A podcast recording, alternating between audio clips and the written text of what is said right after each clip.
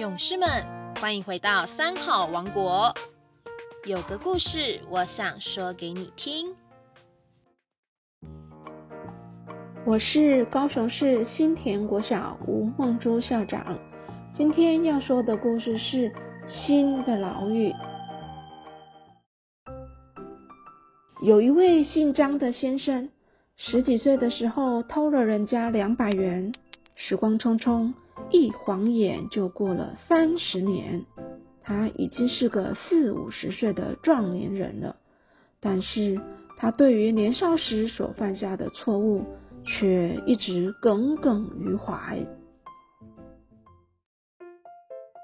有一天，他带着两百万元亲自上门，想还给当年被偷窃的那户人家。可是很遗憾的。当他来到这户人家的时候，却听说主人早就已经去世了。不得已，他转而就说：“那么就让你们做儿女的来接受我的还债吧。”儿女回答：“你没有欠我们钱，我们怎么可以接受呢？”张先生只好说出当年的往事：三十年前。我偷了你们家两百元，三十年来物价波动，现在这两百元应该也值两百万元了。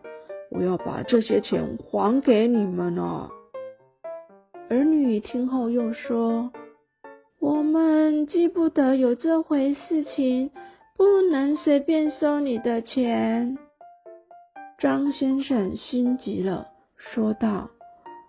你不能不收我的钱呐！你你要知道，我是很痛苦的。为了这两百元，我住在新的牢狱里已经三十年。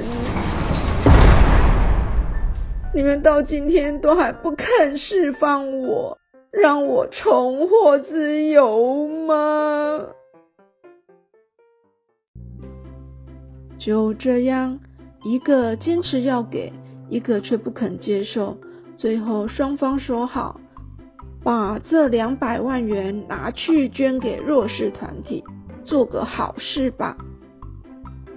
由此可见，平常不做亏心事，半夜敲门不吃惊。我们无论做什么事情，不但要为人设想，也要为自己着想。凡是伤害别人的事，都不能做。伤害自己的事也不能做。今天的故事就说到这里，我们下周三见。